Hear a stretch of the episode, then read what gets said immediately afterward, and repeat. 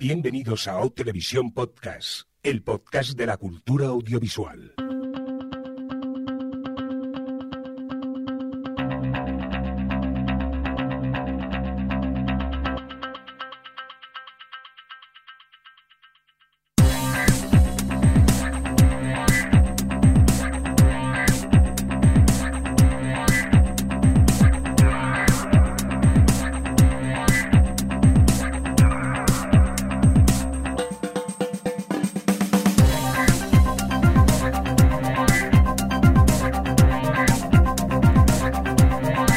Tal? Bienvenidos y bienvenidas a O Televisión Podcast, el podcast de la cultura audiovisual en esta nueva edición, la S10E11, correspondiente, si mal no recuerdo, a nuestra podcast 216 en el cómputo general, porque no lo hemos apuntado en el guion y ahora mismo no me acuerdo. ¿Alguien me lo puede confirmar, equipo, o estáis igual de perdidos que yo? Adri. O más. O más.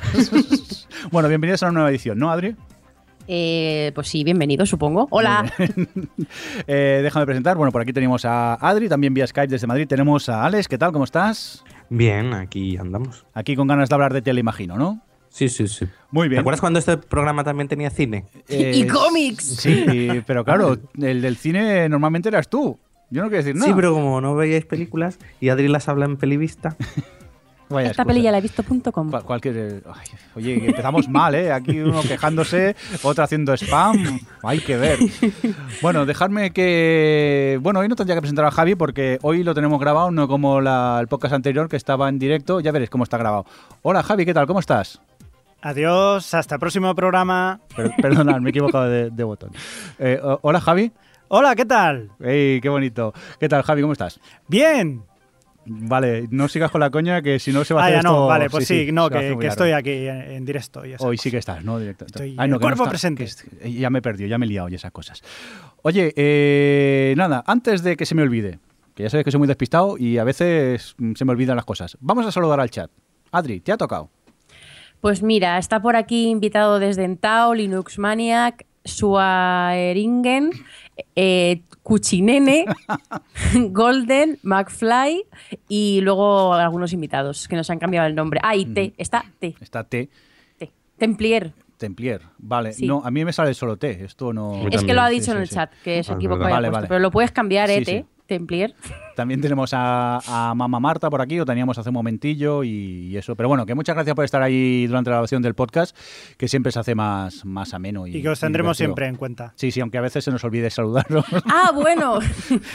es verdad, hay un invitado que es que le ha puesto, oye, tal, que es invitado 112263. Vale, pero vale. porque ha querido cambiarse el nombre así. Fíjate, yo ya os pido disculpas por si se me olvida despedirme de vosotros al final del podcast, que a veces voy muy despistado y, A veces y se me pasa, olvida. ¿verdad? ¿A veces? A veces pasa. Eh, venga, eh, vamos a empezar a hablar un poco de, de noticias y eso, ¿no? Que últimamente no tenemos muchas y parece que Adri sí que, que ha puesto alguna que otra en el, en el guion.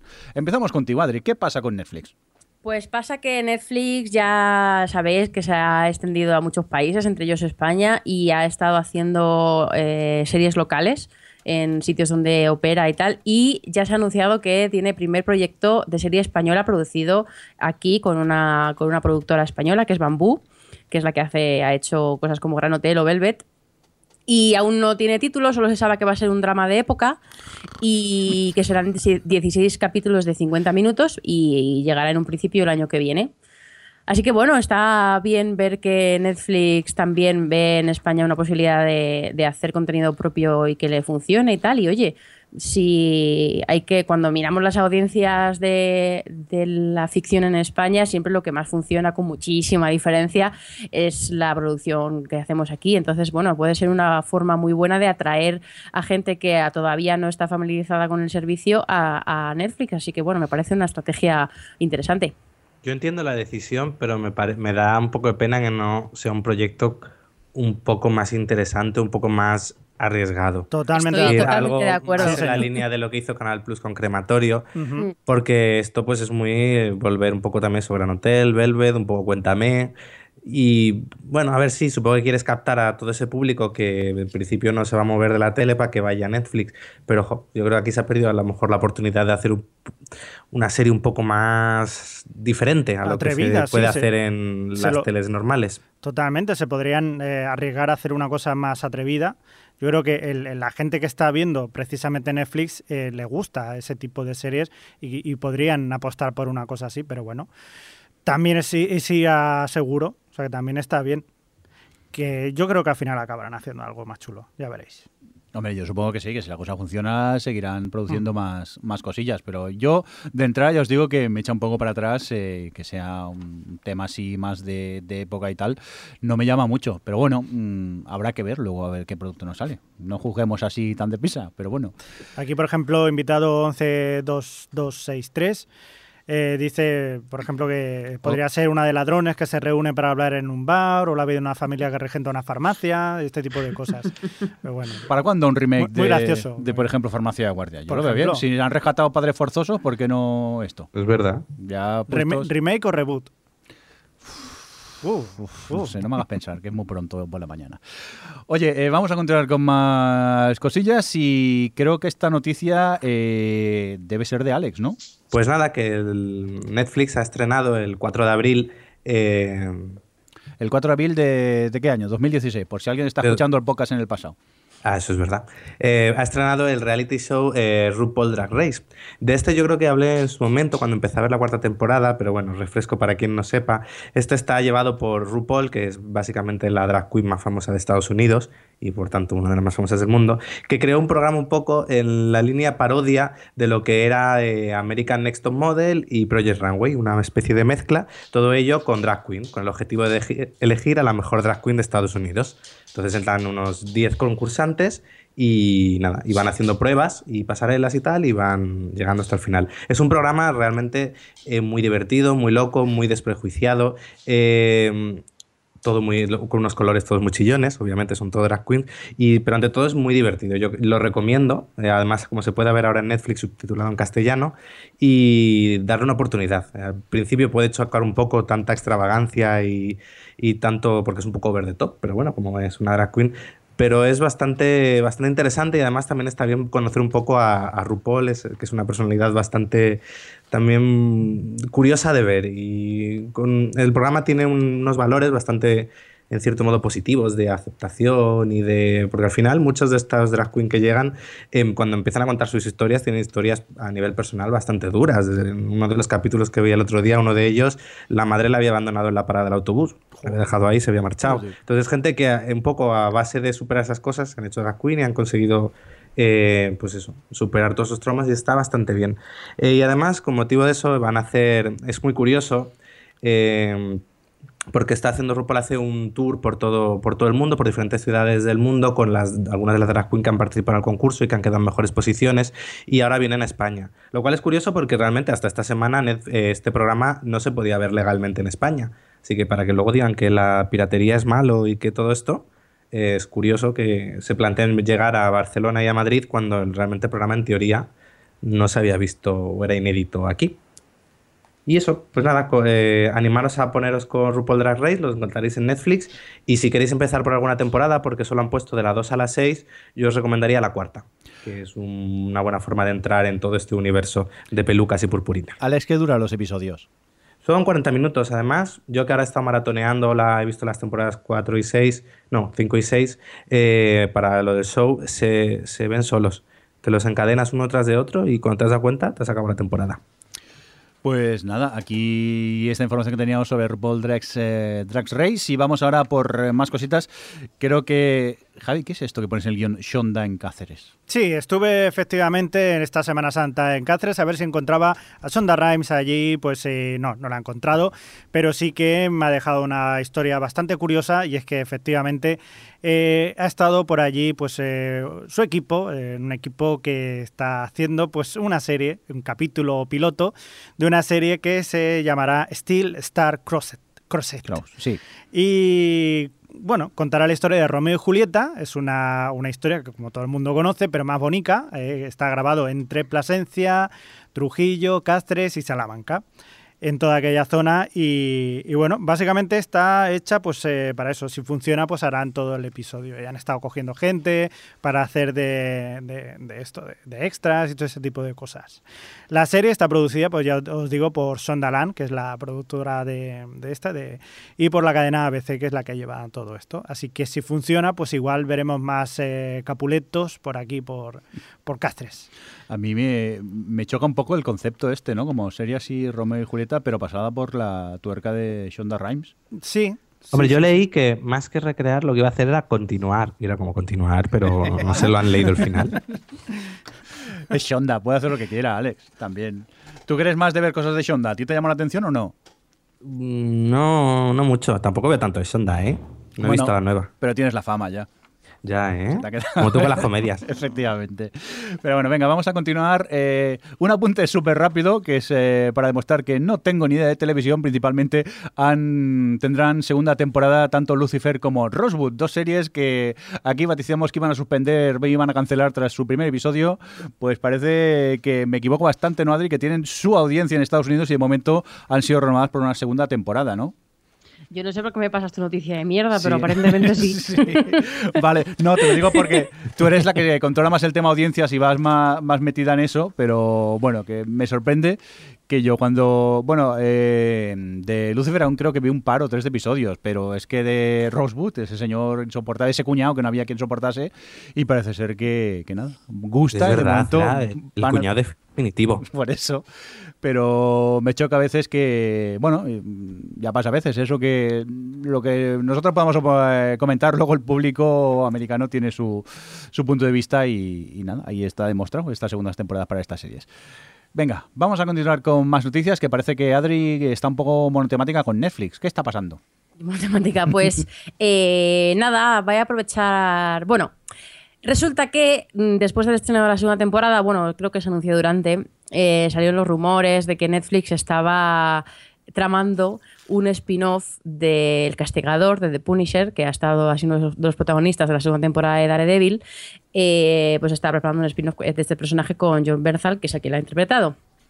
Y nada, pues lo voy a utilizar como excusa para que hablemos de la segunda temporada de Daredevil, que yo ya la he terminado. Y, empiezo, diciendo que estoy totalmente a favor de que le hagan un, un spin-off al personaje. No sé cómo funcionará eh, con una serie propia, pero para mí ha sido lo mejor con mucha diferencia de esta segunda temporada. Su arco inicial eh, me flipó, creo que ha sido... Luego la gente dice que esos cuatro primeros capítulos se hicieron muy lentos y tal, y a mí fueron los que más me gustaron con mucha diferencia. Y luego todas las consecuencias de lo que ocurre, que no lo voy a decir porque a lo mejor es un poco spoiler, eh, que se van eh, se van un poco como, sí, eh, difuminando así a lo largo de todo el resto de la temporada, porque van, digamos, esa trama por un lado y Daredevil está como otras cosas, eh, ha sido lo que más me ha interesado. Su personaje es muy interesante, plantea unos dilemas morales que son muy estimulantes, sobre todo teniendo en cuenta las dudas que tiene Daredevil con respecto a los suyos propios, y creo que es una tira, un tira y que tienen muy interesante.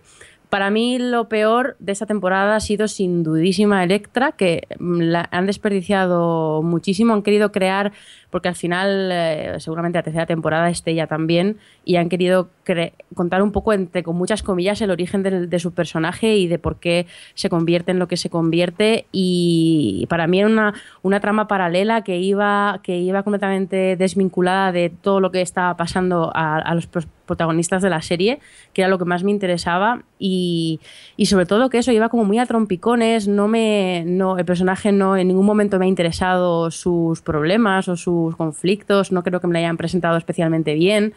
Y, y, sobre todo que me aburría toda esa parte. Además, como, era como muy. Yo lo veía un poco como toda la parte de los abogados estaban en una situación en la que había muy poca acción, aunque era muy interesante, pero había muy poca acción. Eh, querían compensar con toda la parte de Electra y era como, ya ninja, ya no sé qué, era, y era bastante aburrido, la verdad.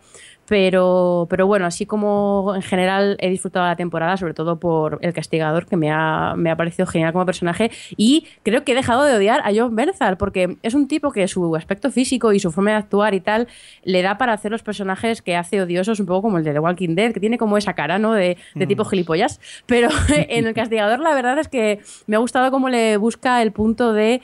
Em, no, quizá ternura no es la palabra, no sé cómo decirlo, pero de que te cae bien, de que le entiendes, de que estás con él a pesar de todo lo que está haciendo y te plantea a ti las mismas dudas que, le plantea a los protagonistas. No sé, me, yo siempre, no sé, me gusta Daredevil. ¿Que ¿Vosotros la habéis visto? ¿La habéis terminado o, qué? Yo estoy en ella todavía y lo que dices, llevo tres episodios y estoy encantado. yo de verdad sigo diciendo que para mí Daredevil es lo mejor que ha hecho Marvel en general. A mí me gustó más Jessica Jones, eh, o sea, tanto comparado con la temporada anterior de Daredevil como con esta, porque el personaje y lo que cuenta me llegaba mucho más. Pero toda esa, eso es lo que digo, esos cuatro primeros capítulos que tú ya has visto, tres, creo que es el segundo, cuando, cuando están ahí en esa azotea durante mm. gran parte del capítulo, eh, me pareció brillantísimo todo el diálogo y todas las conversaciones que tienen, en fin. No sé, solo lo vemos tú y yo. Qué fuerte. Me parece muy mal. Yo no pasé del, piloto. Ya sabéis que el tema superiores no me llama mucho la atención y con Daredevil pues no, no seguí con, con ello. no, prefieres Scorpio. Efectivamente, mucho mejor. ¿Dónde vas a ir a parar? Ya os lo contaré al final, ya veréis. Venga, y no hagas spoilers del podcast. No, que al final mejoras. Venga, vamos a por más eh, noticias. Vamos a hablar un poco del Ministerio del Tiempo que que solo ha hecho un parón, que no la van a cancelar, que, no cuenta el pánico, que el, eh, el propio eh, director de la serie ya lo había comentado en febrero, creo, en algún que otro periódico, que iban a hacer un parón, que no se sabe cuándo, pero van a volver, ¿no, Adri? Sí, el director no, el creador. El creador, perdón, eh, sí. Sí, bueno, ha hecho una pausa. El capítulo que se ha emitido esta semana, el, el 4, lunes 4 de abril de 2016, La Tierra, el universo, eh, eh, fue el último que se ha emitido y no se sabe cuándo van a volver, pero vamos, que no está cancelada ni nada. Pero sí que es cierto que no se ha renovado por una tercera y que las cosas no están tan aseguradas como parece. Me extrañaría que Televisión Española cancelase una serie que le da tantísimo que hablar en las redes sociales y que mm. ha hecho que, el público joven vuelva a su cadena y tal. no sé, es, tiene pinta de ser una serie cara, pero creo que me parecía una tontería por parte de, la cadena pública deshacerte de una serie como esta que además tiene tanto valor mm, divulgativo también, pero bueno. Hmm. Eh, no sé si habéis visto los ocho capítulos que se han emitido. Sí, correcto, sí. Vale. Muy bien. A mí me gusta mucho esta serie. Sí, a mí me pasa igual que cada vez estoy más enganchado a ella y tengo que seguir viéndola. Pero mira, hay una cosa que me flipa y es que con todas las series americanas que veo, eh, que algunas me pueden emocionar más o menos, americanas, internacionales, lo que sea, que, que las, por comparación de tal y por el entusiasmo que me generan y tal, no tengo tantas series ahora mismo viendo, ni ni siquiera en la memoria de estos últimos dos años o tal, que cuyos personajes me generen tanto cariño, o sea, que, les tenga tanto cariño y que la serie realmente tiene tanto cariño a sus personajes y cuida tanto toda la parte emocional de ellos y cómo les afecta todo lo que va pasando, todos los viajes, todos los giros que hay, eh, a mí no hacía mucho que no tenía tanto cariño con los personajes y hacía mucho que no me pasaba de ver una serie con capítulos conclusivos en los que hasta el personaje más secundario tiene, está cuidado, tiene su, tiene su pequeña historia, te llega. Hubo un capítulo que me hizo llorar, un personaje que salía en dos secuencias, pero porque a lo mejor yo es que soy un poco llorica, pero... Eh, Eso también. pero realmente... ¿Qué capítulo era, Adri? El, primero de, el 7, el, primero de, la historia esta de los últimos de Filipinas. Pero vamos, en el, último también hubo algún momento así. Pero con Cervantes también, me emocioné un montón. Pero bueno, que... Oye, una, cosa, antes de que de esto, ¿tú que eres más de Juliano o de Pachino? A ver, esto es lo que quería plantear. no, no, es que lleva tela la cosa, o sea Yo soy pro Pachino total, pero te voy a explicar por qué. Y es que a mí Julián como personaje me parece muy interesante en el sentido de que tenía un conflicto dramático ahí súper intenso en la primera temporada que molaba y lo, desarrollaron muy bien. Y al final, pues el último capítulo además iba de eso y, se acabó, como que se cerró su arco, ¿no? Él hizo lo que hizo y, ya está. Entonces, claro, eh, Rodolfo Sancho es un tío muy intenso y te viene en la segunda temporada Hugo Silva, que tampoco es que sea yo especialmente fan de él como actor, pero le viene muy bien este personaje súper mm. cachondo. La serie se ha vuelto mucho más cómica estando él y tiene mucha química con, el otro protagonista y bueno, y con ella y, y a los personajes de verdad le, como que les ha llevado a otro sitio. Y a mí me ha resultado muy fresquito y muy... Y creo que ya no hay... No era, era el momento de Julián de, de a ver, ya no hay como sitio, yo creo, en mi cabeza para que vuelva otra vez el intenso de Rodolfo Sancho Sí, con sus sí, dramas sí, y sus cosas. Después de haber tenido a Pacino, que es que me descojono con él. La verdad, que bueno, está muy bien escrito los guiones, pero, pero él le da ahí un punto muy gracioso que para mí ha sido muy refrescante para esta temporada. Mm, Totalmente de acuerdo. Yo también soy más pachino. Y me pasa igual, que Hugo Silva tampoco es santo de mi devoción, pero la verdad que hay que decir que precisamente Hugo Silva cada vez eh, para mí está mejorando más eh, la actuación, o por lo menos me está cayendo mejor, y aquí ha caído a cuadrado perfecto. O sea, yo para Sí. mí lo hubiera dejado. O sea, es que. Pero eso sí, bueno, que claro, supongo que tenían un compromiso con Rodolfo Sí, Sancho. sí, sí, Al sí. final se fue porque Ojo, tenía estaba mal Sancho- plástico. Rodolfo Sancho tampoco lo hace mal. Lo que pasa es que No, a mí me ha gustado más. Me ha gustado más Pachino, el Sí. personaje.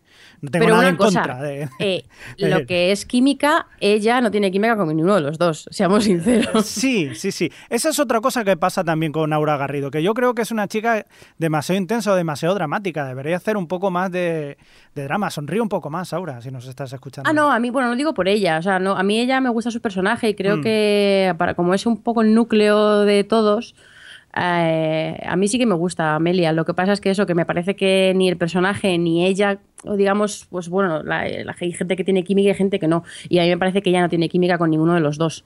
Entonces me resultaba un poco forzado.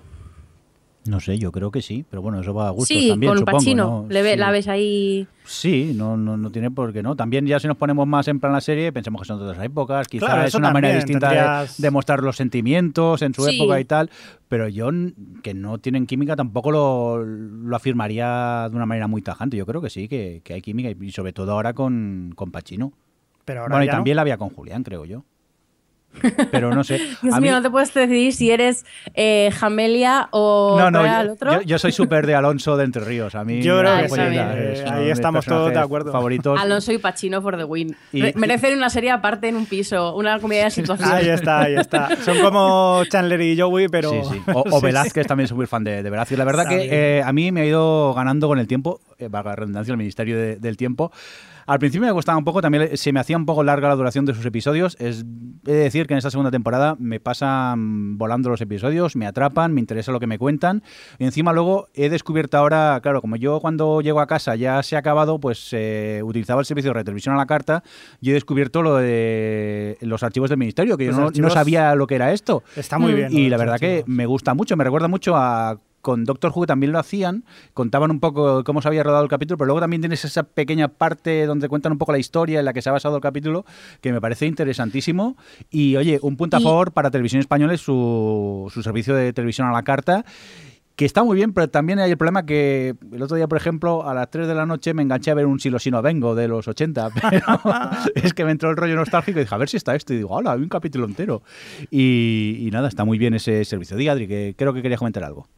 Eh, ah, sí, iba a comentar que, que sí, que se lo están currando mucho con toda la parte así más de información, de como mundo eh, accesorio a lo que es la serie. Y ahora, todavía no he tenido oportunidad de verlo, pero han creado, han hecho un capítulo de realidad virtual que tú puedes coger, no sé si tenéis unas, unas gafas de estas de cartón, de la, como Sí. bueno, las de Google, tal, que pones ahí en el móvil, pues te puedes bajar el, el archivo, vamos, el capítulo, y entonces eres como si fuese un elige tu propia aventura o una aventura gráfica, pues tú vas yendo por el capítulo como si tú fueses parte del ministerio. Todavía no lo he visto, pero me, me resulta muy curioso y tengo ganas de probar. Mira, por ejemplo, eh, antes de hacer el podcast hemos comentado que íbamos a, a grabar para que la gente se acercase al chat y nos comentaba Movie Mike en Mu- perdón, Movie TV Mike, eso, Movie Mike, en Twitter que dice, hoy no podré escucharlo en directo, estoy viendo el Ministerio del Tiempo en 360, el del Serializados Fest aquí en, en Barcelona.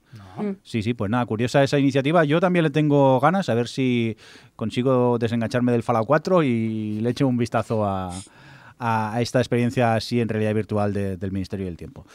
Venga, ¿vamos a continuar con más cositas o qué? Venga. ¿Os parece bien? Javi, creo que te toca a ti, con una Sí. noticia que me da un poco de pavor. Da, da cosita. Eh, no sé si no hace muchos hablamos que había una nueva cadena, por así decirlo, que se, digamos que ha cambiado el nombre y ya está, que es ABC Family, que se está ambientada o, enfocada a gente joven, pues ahora la ha cambiado de, de nombre y ahora se llama Hombre, Free for. eh, ABC Family me suena más a, a serie, a canal de series familiares de y tal. No, pues ahora no, Ya- ahora, ahora va a ser no, ¿no? de chavales Ya y de- se llama Free for. Free for- que es como con mucho más flow, ¿no? Que esto es más, más guay. Entonces, se les ha ocurrido una cosa que decir, mm, sí, vamos a hacer como series así para chavales jóvenes y se les ocurrió hacer un reboot de una serie que todos conocemos, que no es otra que Misfits. ¿Para qué? ¿Para qué? Si ya está como... No, pero esos son feos, hombre, vamos a poner de los nuestros. son más bonitos. Eso es verdad. Eso te lo aseguro. Ahí van a estar todos buenos. y bueno, pues eh, en esas están que están buscando guionistas para hacer la serie, pero sí, sí, han comprado los derechos y están dispuestos a hacer, eh, pues esto, a hacer el reboot de Misfits. De momento, pues eh, los creadores, eh, los productores son Joseph Schwartz y Stephanie Savage, que son los productores de la serie Gossip Girl, o sea, para que os una idea de por dónde pueden ir los tiros. Y bueno, pues, pues ahí, por ahí van las cosas. Ya veremos a ver en qué queda todo esto. Como tenga el nivel de Shadowhunter. Bueno, el piloto hay que verlo, porque la curiosidad pica. Más cositas, Javi. Pues sí, y no, no salimos de Freeform. porque... ¿Más atrocidades o qué? No, no, hombre, no, no, no. Porque, ¿qué es lo que está de moda ahora? Aparte de los zombies, que igual, eh, yo qué sé. ¡Los superhéroes! Sí, bingo, pues, eh, oye, vamos a hacer una serie de superhéroes que ahora parece que está de moda. no hay de eso, no hay. No hay. bueno, pues, tía, yo qué sé, de Marvel, que Marvel hay, ¿qué podemos coger? Pues yo qué sé, a ver qué, queda, qué queda, qué queda. Uno baratito. Capa y puñal. ¿Eh? ¿Qué es eso? hay de oferta. Capa y puñal, capa y puñal, para quien no los parece, conozcan. Parece Jada y, Serra, y, Sedal versión... Sí, sí, ¿eh? Caza. Perdonar mi ignorancia en el mundo de los cómics, a lo mejor son grandes personajes o lo que sea, pero a mí me suena un poco de esos eh, cómics que están en el cajón allí tirado un rincón de oferta. Yo, yo tengo, yo tengo un cómic de capa y puñal y... Qué fuerte. sí, sí. sí. Eh, cuenta la historia de dos. En este caso, capa y puñal, uno es capa y otro es puñal. Entonces, eh, cada uno, pues, por ejemplo, hay una chica que es capaz de emitir dagas de luz. ¿sabes? Así. Y luego está el chico, que es Tyron Johnson, que es capaz de tragarse a sus víctimas en plena oscuridad. O sea, le hace así con la capa y los envuelve y, desaparecen. Capa y puñal me parece un poco a dúo humorístico de, de especial fin de año en televisión española. Sí, ¿eh? porque aquí somos muchos de, dúos así y puede funcionar. Y bueno, pues básicamente cuenta la historia de que son unos chavales que los han cogido en un, eh, pues en un laboratorio para hacer ensayos con ellos, para hacer los superhéroes y todo ese tipo de cosas y ellos escapan nunca los superhéroes? No, jamás. Y bueno, digamos que su bueno su, su antítesis, el, malo de la película se llama Cabello de Plata. Y, bueno, por ahí. No, en serio, los nombres. O sea. sí, lo de los nombres se puede mejorar, se puede mejorar, lo sé, lo sé, I know.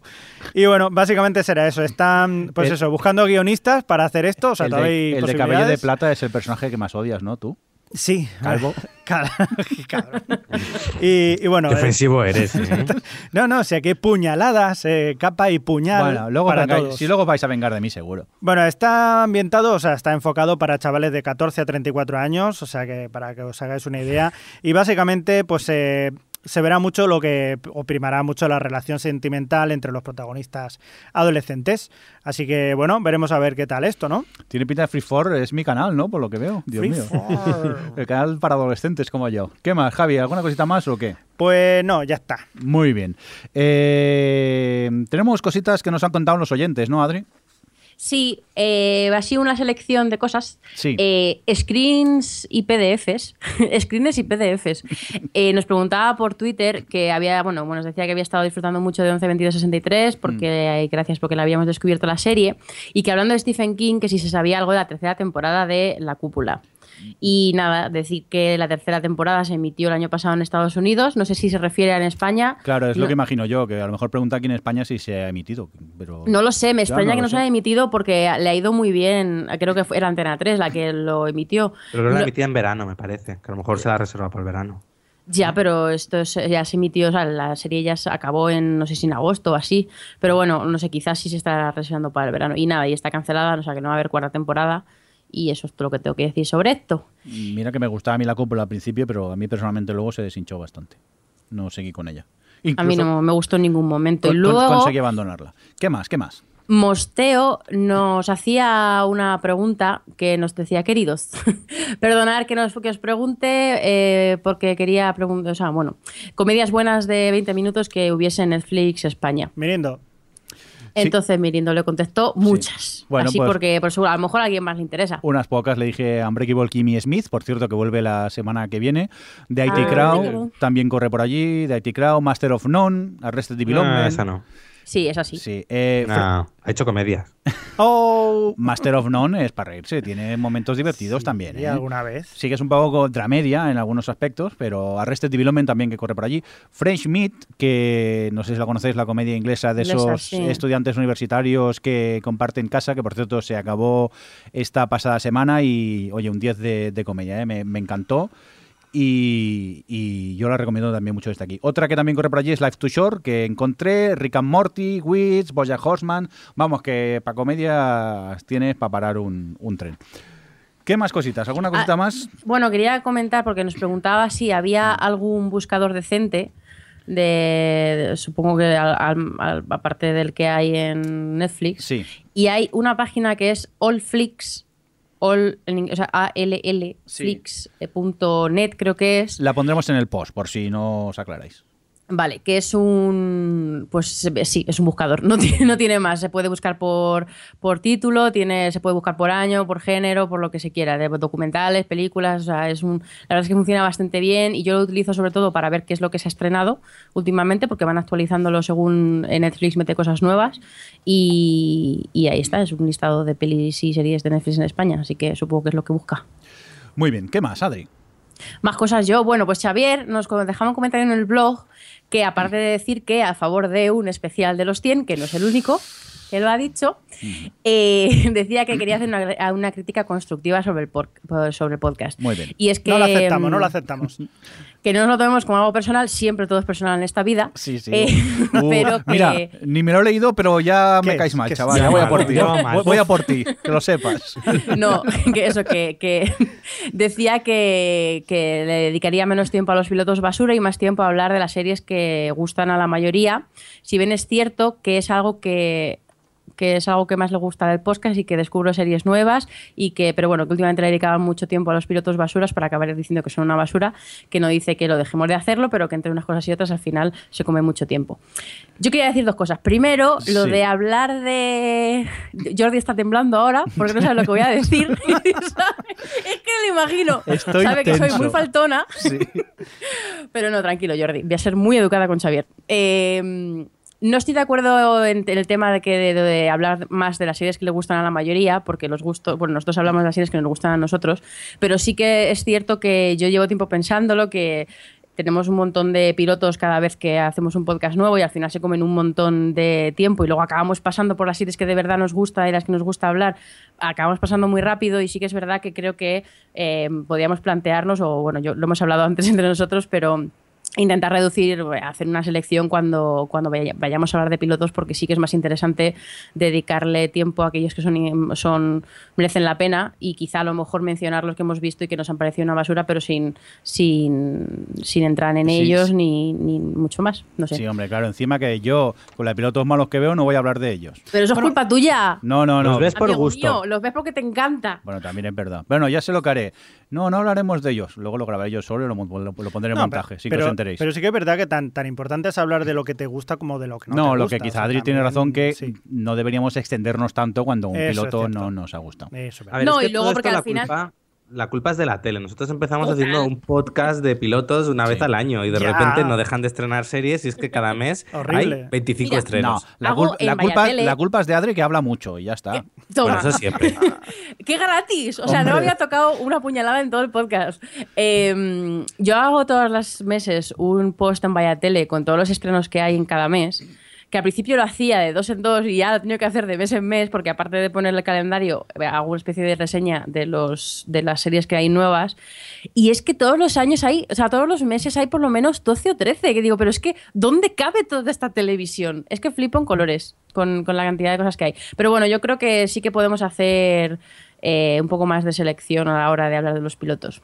Sí, también es verdad que gusta más hablar cuando te recomiendan algo que sí que sea bueno que no escuchar algo, esta es mala, esta es que luego los gustos ya a cada uno, sino que se lo digan a Mirindo con Scorpio, por ejemplo. Por ejemplo, a ver, es que aquí simplemente damos nuestra opinión de lo que nos ha parecido los pilotos, que luego cada uno puede tener la, la suya, pero bueno, tenemos en cuenta tu, tu comentario.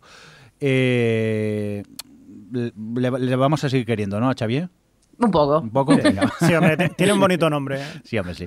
Oye, eh, por cierto, que esta sección era una muy bonita que tenemos un indicativo y hace tiempo que no ponemos. Oh, Así que ponla, ponla. vamos a ponerlo mientras Javi y yo lo bailamos. Venga, vamos para allá. Twitter, Twitter, Twitter, Twitter, Facebook, Facebook, Facebook, email, email, email, email. Deja un comentario en la página web. Formas de contacto. Formas de contacto. Eso es horror porque lo, sí, lo sí. decíamos en placa 82, pero hemos empezado a bailar de verdad. Hemos puesto a bailar Ay. Dios mío. Ay, oye, y nada, que se quejaba de que hablábamos eh, mucho de pilotos eh, Xavier, pues eh, tiene razón. Así que vamos a esto.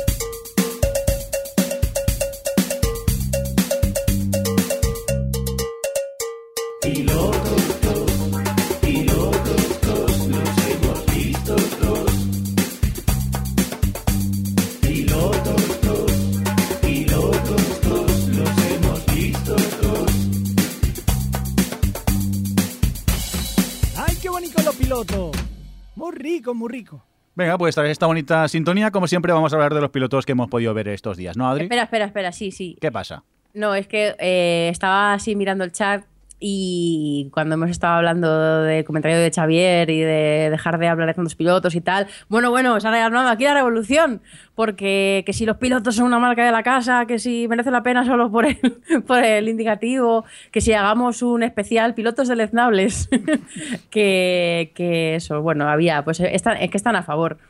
Pero eso. Ay, Dios, qué complicado es hacer un podcast, ¿eh? Y ponernos todos de acuerdo. Esto, qué estrés, ¿eh?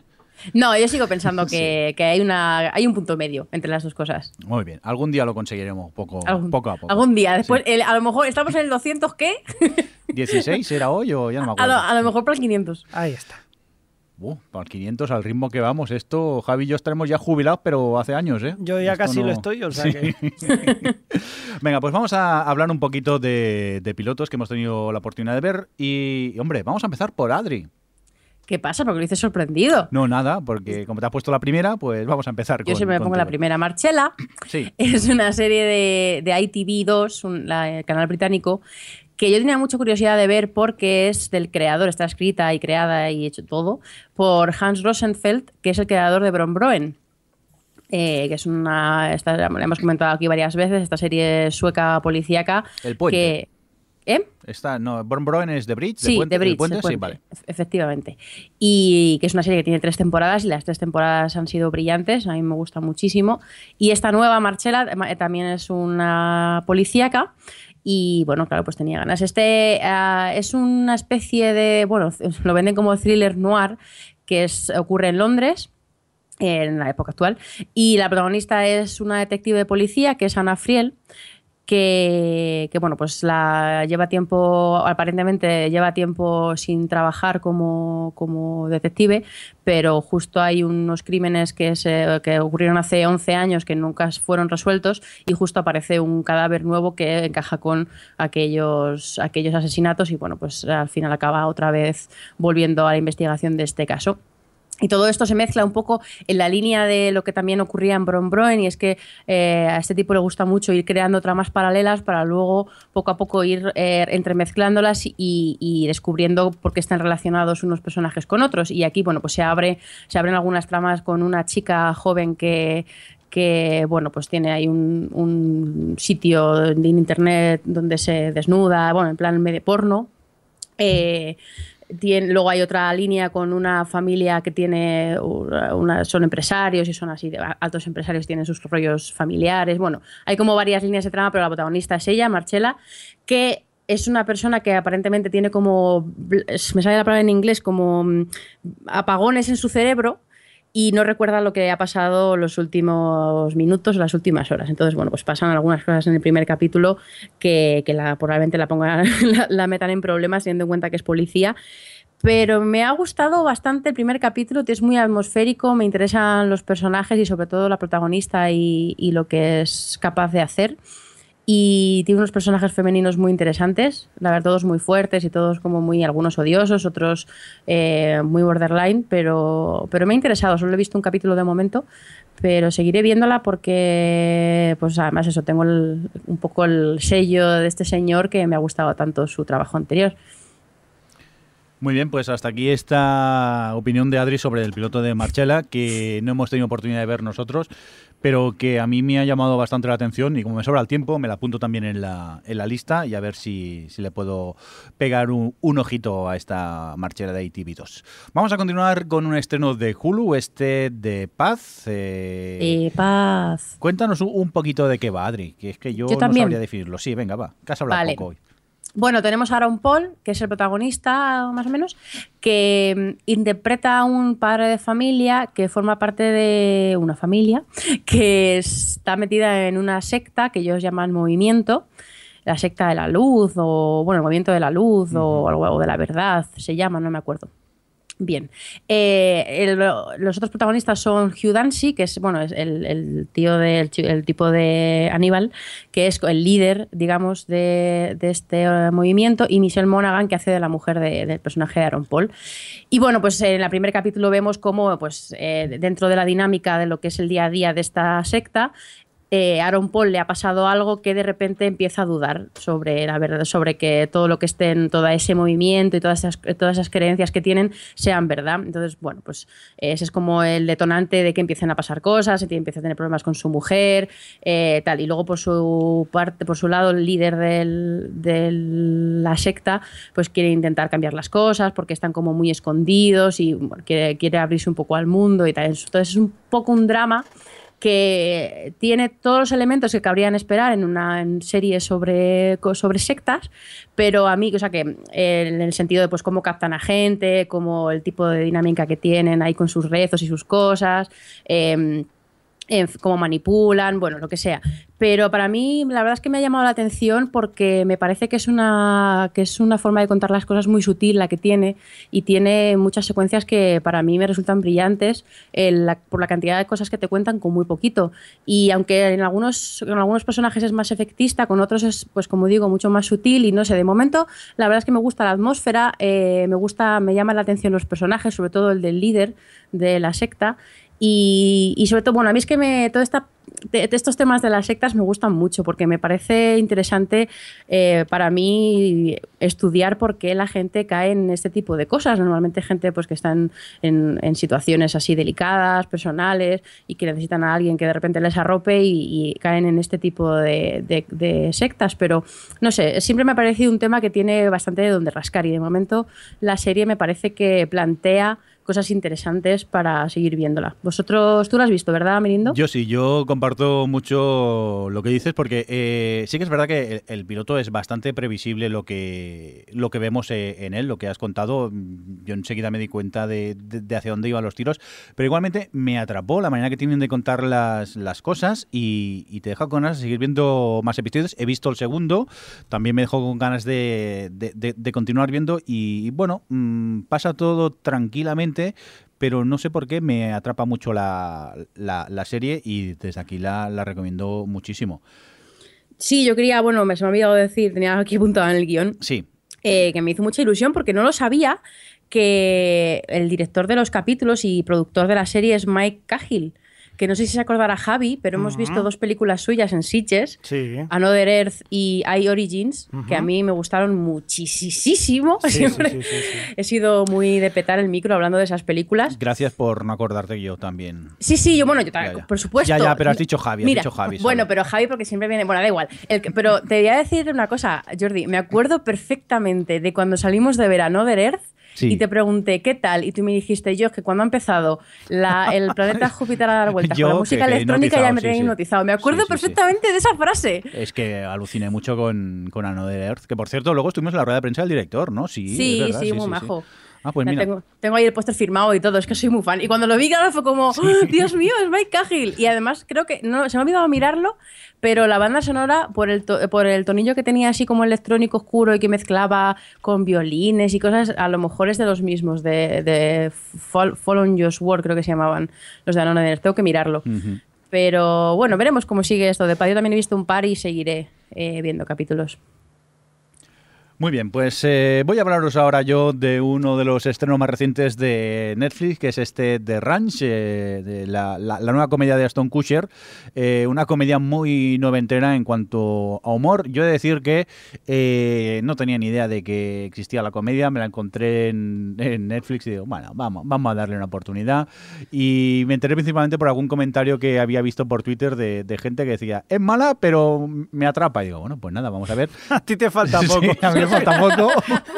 Hay que decir que sale otro personaje que también salía en la, en la comedia que dio a conocer a Aston Kutcher, esta That 70 Show, que aquí creo que se llamaba Aquellos Maravillosos 70, eh, que es una comedia que siempre recomiendo, que es una comedia con la que me reí muchísimo, una sitcom clásica, pero con la que me reía mucho.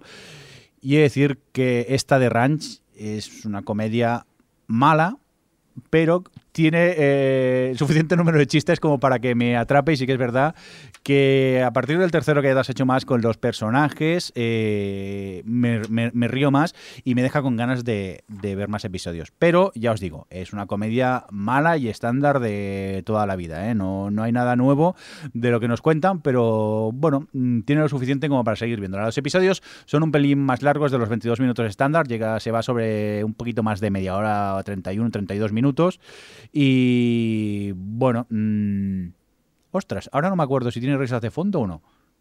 Qué gran fallo. Eh, según el tráiler, yo solo vi el tráiler y ya no me ha hecho falta ver más. Eh, sí que tenía risas enlatadas. Vale, vale. Y, dicen tacos, que lo sepáis, que normalmente no se oyen, pero aquí dicen fuck y esas cosas. Es lo que tiene poder emitirlo en, Netflix y, eso. Pues nada, yo desde aquí, mm, sinceramente, no sé si recomendaros The Ranch, pero bueno, para mí tiene el nivel suficiente de chistes, lo justo para poder ir siguiendo. Yo creo que los oyentes ya le tienen pillado el truco con el tema de las comedias, así que. que no tiene criterio. que no, no lo digo por nada. que tu filtro tiene los poros muy grandes. ¿Filtro? ¿Eso qué es? Eso no, no está en mi diccionario, lo de filtro. Oye, eh nada, eh, vamos a escuchar otra vez la sintonía de Pilotos 2, que me ha gustado. Y luego vamos a ver un poco, vamos a hacer más cosas en el podcast.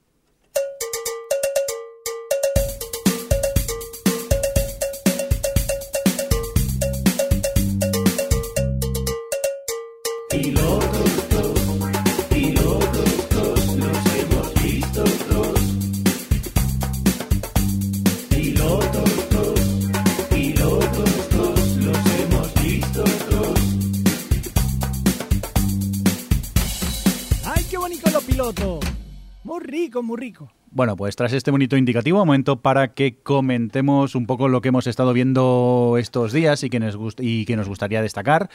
Y, vamos a empezar con Alex porque me encanta lo que ha puesto y esto tiene que justificarse el chico. Venga, Alex, empezamos contigo. Pues eh, voy a hablar de una serie de que critiqué mucho cuando vimos el piloto. Bueno, realmente la criticamos todos. Sí. Y me estoy dando cuenta que empieza a ser un patrón. Que veo un piloto, lo critico porque no, ni siquiera lo acabo, además. y luego la gente habla bien, lo retomo y digo, anda, pues si era bueno. Voto por hacer un episodio recapitulación de todas las veces que eh, Alex ha hecho esto. que es en todos los capítulos. A mí, si me dais el minuto y segundo, te lo monto. Si lo tengo que buscar, ya te digo yo que no. Bueno, pues en este caso estoy hablando, hablando de la serie, serie Crazy Ex Girlfriend. Crazy Ex Girlfriend. Ojo, que inglés tengo, ¿eh? Parezco brindo. Y... ¡Qué gratuito! ¡Qué gratuito! ¿No tienes música para eso? Puñalada, ¿no? Bueno, todo esto venía que el otro día en Twitter publicó, no recuerdo el nombre del blog, un artículo sobre mm, los 10 mejores momentos musicales de la serie. TV spoiler alert. Es leer. Porque esta, os recuerdo, es una comedia sobre una chica que decide mudarse de, de, Nueva York a un pequeño pueblo de California para seguir a un exnovio que tuvo en un campamento de verano. Y está contado como, una comedia musical. Entonces, este artículo recogía los 10 mejores momentos musicales y viéndolos me picó la curiosidad. Y dije, bueno, voy a volver a echarle un vistazo. Y he de decir que visto con otros ojos, y en su momento me pareció insoportable, ahora lo encontré divertido. Creo que es una serie que es bastante atrevida en el retrato que hace la protagonista porque realmente está loca. No es lo típico de ay, estoy un poquito loca. No, no, no, está loca. Y realmente lo que hace es bastante perturbador. Te lo cuentan desde la comedia, pero por ejemplo aprovechan muy bien las canciones para dejarte claro que está mal de la cabeza de verdad. Y luego me gusta mucho también el, toda la parte musical, lo bien que parodia los diferentes géneros musicales y los diferentes tipos de canciones. Eh, le coge muy bien el punto y le sabe dar la vuelta. Y no, pues yo os recomiendo a vosotros, compañeros de podcast, que le deis otra oportunidad, la veáis, volváis a ver el piloto con otros ojos y puede que os sorprenda. Yo creo que la verdad que es muy divertida y tiene, ya digo, ese punto ya no tanto oscuro como perturbado de que ella realmente está loca, como bien dice el título. Yo tengo que confesar que me pasó exactamente lo mismo que a ti con el, con el artículo este que recopilaba los momentos, que los vi y dije, a lo mejor debería. Lo que pasa es que no he dado el paso, pero bueno, quizá si te Creo pones que te va a así, gustar. veremos. Yo ya te digo que no, ¿eh? No, es que ya no, tú, de por sí no me llama la atención. tienes tiempo para ver más comedia ya. No, ¿cómo que no? Si ha ¿Cómo que estado, no? ha estado viendo cosas muy divertidas, ya veréis luego cuando le toque a él. Oye, ¿qué pasa aquí? Dejadme en paz, ¿no? Hombre, como comedia te la acepto. Hay que ver, por favor.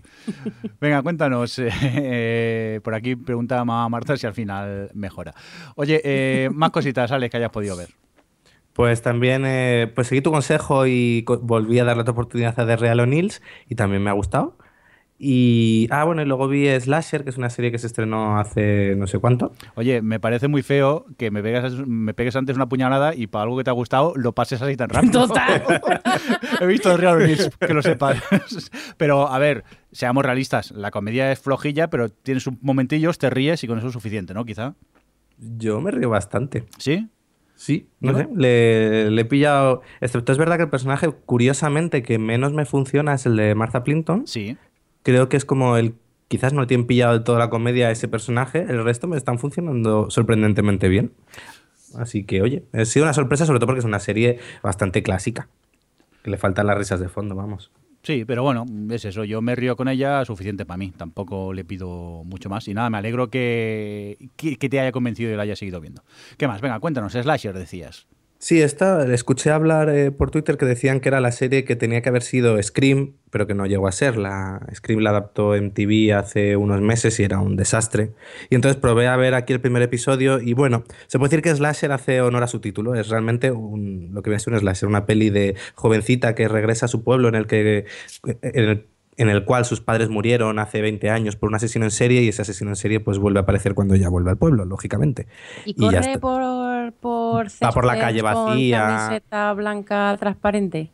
No, no, eh, son, siete capítulos, habrá tiempo, pero vamos, tiene las escenas de ir, por, ir por la calle y de repente ver al asesino detrás y que te persiga y desaparece. Vamos, tiene eh, todos los clichés que debe tener el género, pero bueno, es que tampoco engaña, se llama slasher.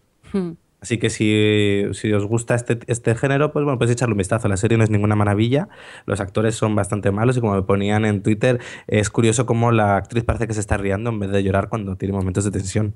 Pero oye. Esto, ¿sabemos el canal? Esto. Es que es un canal, eh, un canal que se dedicaba a hacer programación de, de este estilo, de suspense, y esta es su primera serie ori- original. Chiller, Pero- pone por Chiller, aquí en la ese.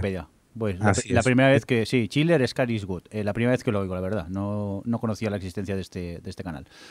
Pues nada, aquí teníamos este slasher y, y vamos a dejarte para el final para otros. Ahora vamos a continuar con Adri un ratillo que nos cuente a ver qué, qué te gustaría comentar estos días.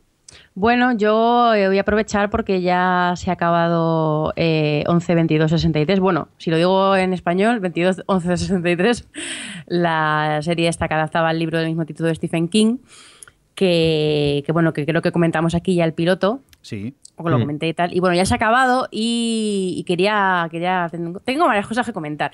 Primero he de decir que me ha- a medida que iba avanzando la serie, que son, si no recuerdo mal, ocho capítulos, Jordi, ¿diez? Ahora te lo confirmo, que no me acuerdo Vale. yo tampoco. A medida que iba avanzando la serie, para mí ha ido flojeando porque mm, está claro. A ver, lo que pasa con esta serie es que al principio, los primeros capítulos, sobre todo el primero, que te, se- está tan centrado en mostrarte toda la, la mecánica de cómo funcionan en esta historia los viajes en el tiempo y algunas de las particularidades que tiene, molaba mucho. O sea, como que tú te hacías tu expectativa de qué tipo de historias de viajes en el tiempo podían contar. Al final resulta que no es una historia de viajes en el tiempo, es un MacGuffin como una catedral para que un tipo se vaya a los 60 y viva allí y cono- conozca a una chica y se enamore y tal. Al final es una historia de amor. ¿En serio? Sí, sí, sí, pero sí, bueno, sí, no me, sí, una sí. historia de amor, luego está, pues bueno, el- hay pequeñas historias como de racismo, un poco el rollo feminista que envuelve, bueno, el discurso que envuelve a, la chica protagonista, o sea, que es más una serie, un drama de personajes que realmente una historia de viajes en el tiempo. Lo único que se mantiene es, pues bueno, el, el hecho de que el pasado está siempre ahí como una especie de ente que va en contra del protagonista, que va como, bueno, el punto de partida, sino que no lo sepa, es que va a, intentar que asesine a Kennedy, pero al final esto es, pues lo que digo, un MacGuffin, incluso en la trama Adri, va, a intentar, va a intentar que no asesinan a Kennedy. Que has dicho va a intentar que asesinen a Kennedy. Ah, vale, perdón, eso, que no le asesinen. vale. Y, tal. Entonces, claro, e, es una serie que lleva mucho, vamos, desde que salió y tal, querían hacer película, pero se dieron cuenta que no, que para una película no daba, que mm, necesitaba más, más metraje. Y aún así, después de los 8 barra 10 capítulos, que todavía no me lo han mirado, eh, a mí me da, la sensación de que para la historia que realmente querían contar de, de, personajes un poquito más íntima, no les daba lo suficiente. Entonces han ido pasando muy rápido por estas cosas y además James Franco que para la parte de acción y tal, pues cumple, no es la persona, no es el actor más empático del planeta. Entonces, yo no he conectado en ningún momento con su historia de amor. Así que al final tenía elementos interesantes, pero a mí me ha dejado eh, bastante decepcionada, eh, he de decir. Así que eso me estaba gustando mucho al principio, los tres, cuatro primeros capítulos, pero luego eh, y para mí ha ido a peor con, el avance de la temporada. Yo estoy contigo, ¿eh? a medida que avanza, eh, las tramas me han interesando menos. Hay algunos giros argumentales que, no entiendo, pero bueno, es lo que hay. Pero sí que es verdad que a mí al final al menos sí que me dejó un buen sabor de boca. Oye, ¿el libro lo habéis leído? ¿También es así? ¿Pasa también esto? Sí, es lo mismo, sí, sí, sí. Han cambiado algunas cosas de... Yo no lo he leído, ¿eh? pero he, estado buscando. Eh, han cambiado algunas cosas al parecer de, pero más eh, temas de, de, hechos que ocurren más que, lo que es el, el que no es que se hayan inventado que es una historia de personajes, el libro es así, al parecer.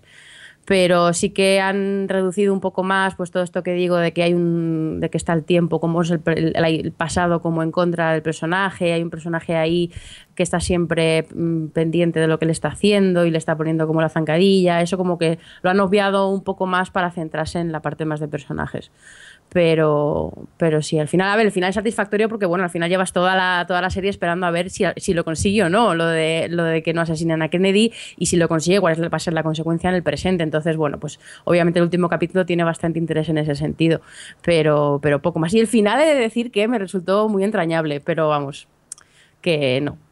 Bueno, yo, a ver, eh, lo digo, empieza muy bien, luego se va deshinchando, lo que pasa que, bueno, al final son ocho episodios, que sí que lo he ahora en Wikipedia, y, bueno, a mí me, convence, me suficiente. Yo la vi, te, entretiene, que, ya es algo, y, bueno, yo sí que la recomendaría, tú veo que no en este caso, ¿no? Sí, a ver, yo no digo que esté mal, eh, eh, creo que le faltaba un desarrollo un poco mejor de, de su drama de personajes, si es lo que quería hacer pero va como pasa, hay muchos saltos así como de continuidad emocional, pero bueno, que tampoco me ha parecido una mierda y yo la he visto bien y me he entretenido también, ¿eh? lo que pasa es que se ha quedado en algo muy normalito y podría haber sido una buena serie. Muy bien, pues eh, vamos rápidamente por otra cosita que quieras comentar. Pues nada, otra que también se ha acabado, ya que estamos hablando de finales, es eh, The Night Manager, el infiltrado, que ya se acabó porque además se filtraron los dos últimos capítulos, no sé qué pasó, alguien consiguió el DVD o algo así y se, y se filtraron. Y al contrario que la otra, me, ha encantado The Night Manager, son solo seis capítulos, así que lo tenía fácil. Y me ha gustado mucho cómo ha ido evolucionando la serie, porque ya comenté aquí que me resultaba un poco extraño algunos saltos que había en el capítulo 3, cuando de repente te tienes que creer que este chico tan rápido se hace con la confianza de la gente y tal, pero bueno, al margen de eso, era como todo muy eh, relaciones entre personajes, cómo se generaban esa confianza y tal. Entonces, cuando ya llega al final y, realmente llega la consecuencia de toda esa investigación, de esa infiltración que, ha tenido el protagonista, me gustó muchísimo, sobre todo porque la historia toma otra dimensión, porque al final están hablando de, pues, de tráfico de armas, de, las guerras, o sea, quiero decir, es es una trama muy actual campos de refugiados, en fin. Y en los últimos dos capítulos, mm, aparte de que los sufrí mogollón, hacía mucho que no le gritaba a la tele y que no aplaudía en plan de forma como necesitaba sacar de mí toda la rabia que tenía adentro que yo, de todo lo que llevaba viendo en la serie. ¿Mejor que un Barça Madrid? bueno, yo, sí. sí, sí, desde luego. Y. Y nada, me ha gustado, me ha gustado mucho cómo ha ido. Es, es, cierto que sigue teniendo problemas de que te tienes que creer algunas cosas, de sobre todo que no, se generen más sospechas en algunos personajes, pero bueno, no me resulta, no me resulta complicado pasar por, por alto ese tipo de cosas porque todo lo demás está muy bien y el personaje de Olivia Colman eh, le podían hacer perfectamente un spin-off. De hecho, va a tener segunda temporada, que cuando la gente se entera es como, ¿pero por qué? Si el libro es esto, tal.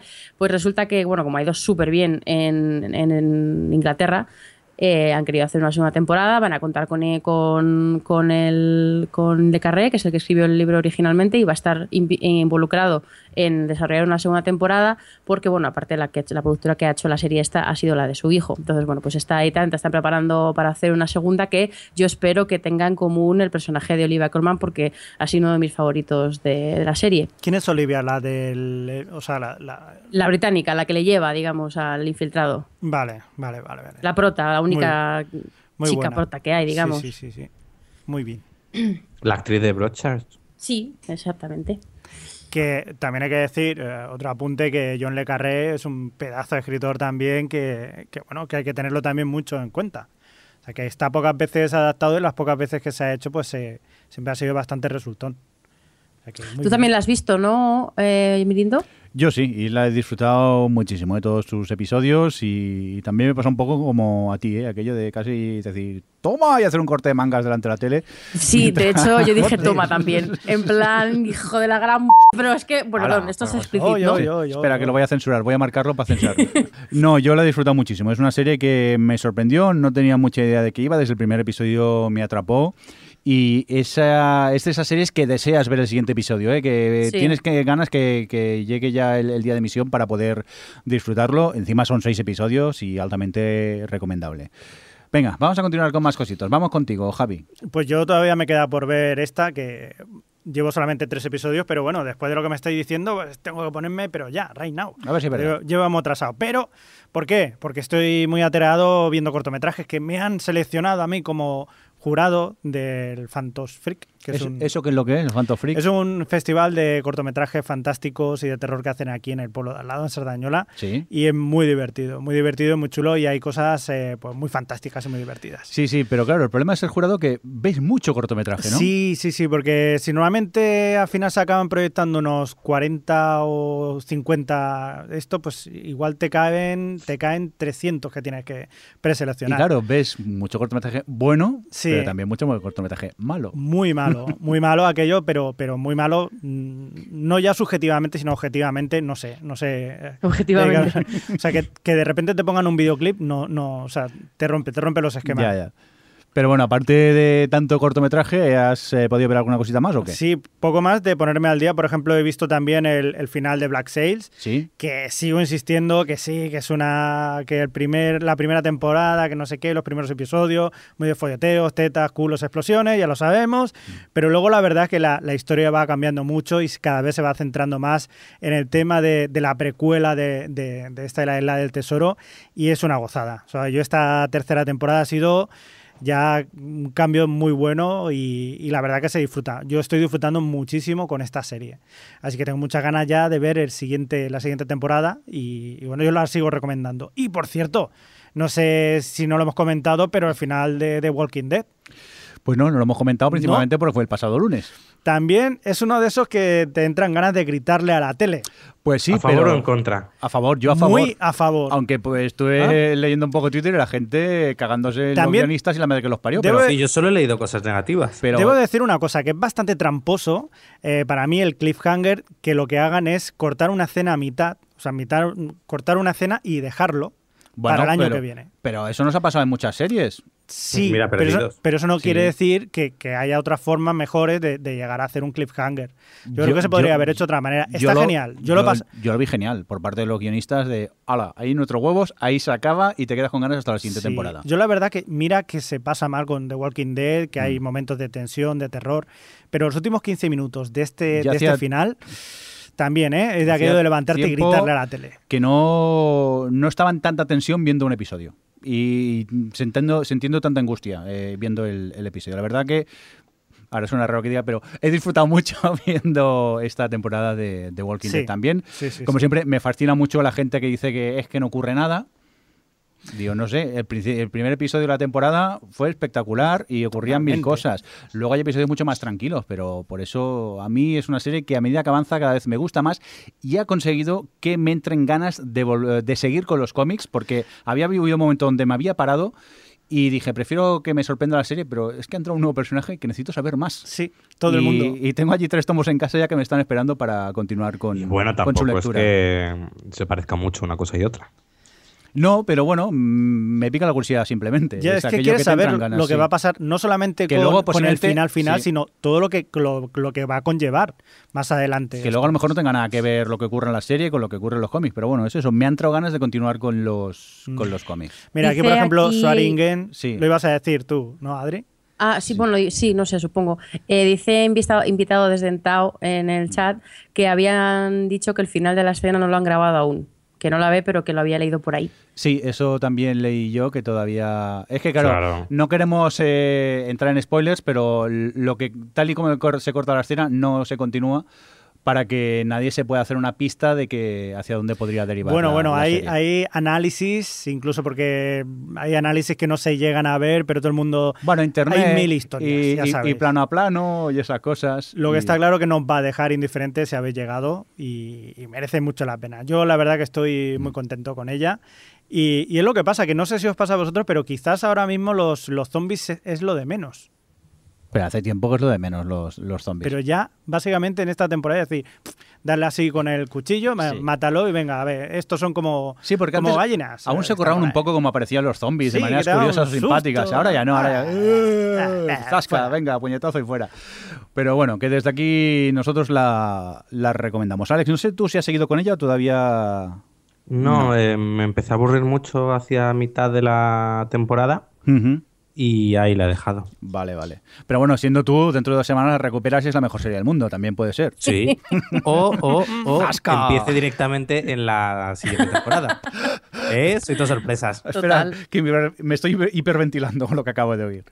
Venga, Sí, sé, eh, sé cómo acaba, me leí, lo leí por curiosidad. Vale, vale. Oye, eh, bueno, iba a decir rápida recomendación, tampoco es eso, pero he estado mm, viendo Scorpio, esa serie de esos ¿Ves? fantásticos A eso me refería. humoristas, eh, digo informáticos, perdón, no humoristas, que hay que decir que la vi un poco en segundo plano porque estaba trabajando con el ordenador, me compré una Raspberry Pi y estaba instalándola y como tenía tiempos aquí de espera me la puse así de segundo plano y me acabé enganchando un poco. Es que me río mucho con Scorpio. Ya sé que no es una comedia, pero esta es la barbaridad que hace. ¿Cómo? ¿Scorpion o Scorpio? Que dices Scorpio y eso es. Ah, el- Scorpion, es verdad, cierto, que Sí. no he puesto la N en el guion. Eh, pues eso, que, eh, o sea, supuestamente es un procedimental de acción y tal, pero resuelve los casos de unas maneras tan chorras y apretando cuatro teclas que me río mucho con ellos. Y bueno, de momento solo me he visto cinco más, solo, pero tiene pinta que voy a continuar para esos momentos muertos o un poco de verlos así en segundo plano de, de esta primera, por, por el momento, primera temporada de Scorpion, pero bueno, que ya van por la, la segunda y no sé si al final van a tener una tercera o no, que yo creo que sí, ¿no? Porque Seguramente, porque va de- súper bien de audiencia. audiencias funciona muy, muy bien. Esa, eh, ese acercamiento a la informática para gente mayor, que a mí la verdad me, me- me gusta y me río mucho con, con ella. Alex, eh, vamos a comentar alguna cosita más que tienes tú por aquí. No, bueno, eso ya lo he comentado antes. Y. Ah, bueno, voy a hacer una cosa al revés. Voy a comentar algo que he dejado de ver. Porque, claro, me humillé un poco contando en el anterior podcast que empecé a ver Shadowhunters. Pero tengo que anunciar que la he abandonado, que no he podido con ella, que en el séptimo o el octavo, no, el noveno, eh, la dejé. Porque no, ya los he visto todos, pero la he dejado. Porque ya no podía más, era demasiado mala y ni siquiera me valía para estar con la, con la nena ahí viéndola. Así que, que nada, Vale, mala. Y que la renovado por 20 episodios la segunda temporada. Qué horror, 20 episodios de eso. Venga, pues ahora vamos a por Radri y lo que le queda, que ha visto unas cuantas cositas todavía más. Bueno, yo quería comentar una cosa y es que eh, hace un par de semanas hubo un episodio especial de Supergirl muy anunciado, con mucho hype, en el que, que era un crossover con Flash y bueno, era Flash, Flash el que iba a Supergirl y tal. Yo tenía mucha curiosidad por ver cómo iban a justificarlo, aunque estaba bastante segura que, que, iban a hacerlo con el rollo de los multiversos, porque bueno, con eso tienen, la verdad es que se lo han montado muy bien para, para poder montar series independientes y sí les apetece hacer lo que han hecho con Flash. Y, y también me sirvió para ver, después de tantos capítulos, en qué, en qué estado estaba Supergirl, una serie que su primer capítulo, que con lo comentamos aquí, eh, me pareció entretenido y tal, pero pero no me llamó para seguir viendo más y bueno, me pareció un poco eh, como sobrecargado y tal. Y he de decir que, bueno, vi, el, crossover, menuda memez, o sea, y, yo que soy hiper fan, eh, o sea, me declaro aquí súper fan de Flash, la serie. Eh, la segunda temporada me está pareciendo un poco inferior a la primera, pero porque han sufrido mucho el hecho de tener que apoyar el lanzamiento de la otra, la de, Legends of Tomorrow, y toda la primera mitad eh, se vio muy afectada por eso, pero bueno, han ido remontando y tal. Eh, y ya solo con el hecho de tener ahí a Flash me hacía gracia, porque la verdad es que es un personaje al que con, con, con la tontería le tengo muchísimo cariño. Y es cierto que él con Cara, con la chica que hace de Supergirl, tiene muy buena química, pero los dos son como así como muy, muy payasetes y son como muy monis y en fin, pues ellos dos estaban bien, pero es lo único que mereció un poco la pena porque mm, cualquier intención que pudiese tener de ver Supergirl, el crossover me las ha quitado porque mm, ni pizca de gracia, no le vi demasiada autoconsciencia, están la, el 80% del reparto es atroz todos los villanos están en un en, unas, en una intensidad que ni Arrow, ¿sabes? Que no me esperaba para, para, esto, o sea, no me esperaba nada así a Supergirl. Pensaba que iba a ser muchísimo más ligerita y muchísimo más tontorrona. Y es tontorrona, pero encima que se toma en serio. Así que, y me aburrí con el capítulo. O sea, no, no, no salvo nada de, de lo que vi de las, hombre, las partes que son más esencialmente de Supergirl eh, luego, obviamente, la parte, como entra Flash, pues la dinámica cambia un poco en algunos aspectos, pero bueno, supongo.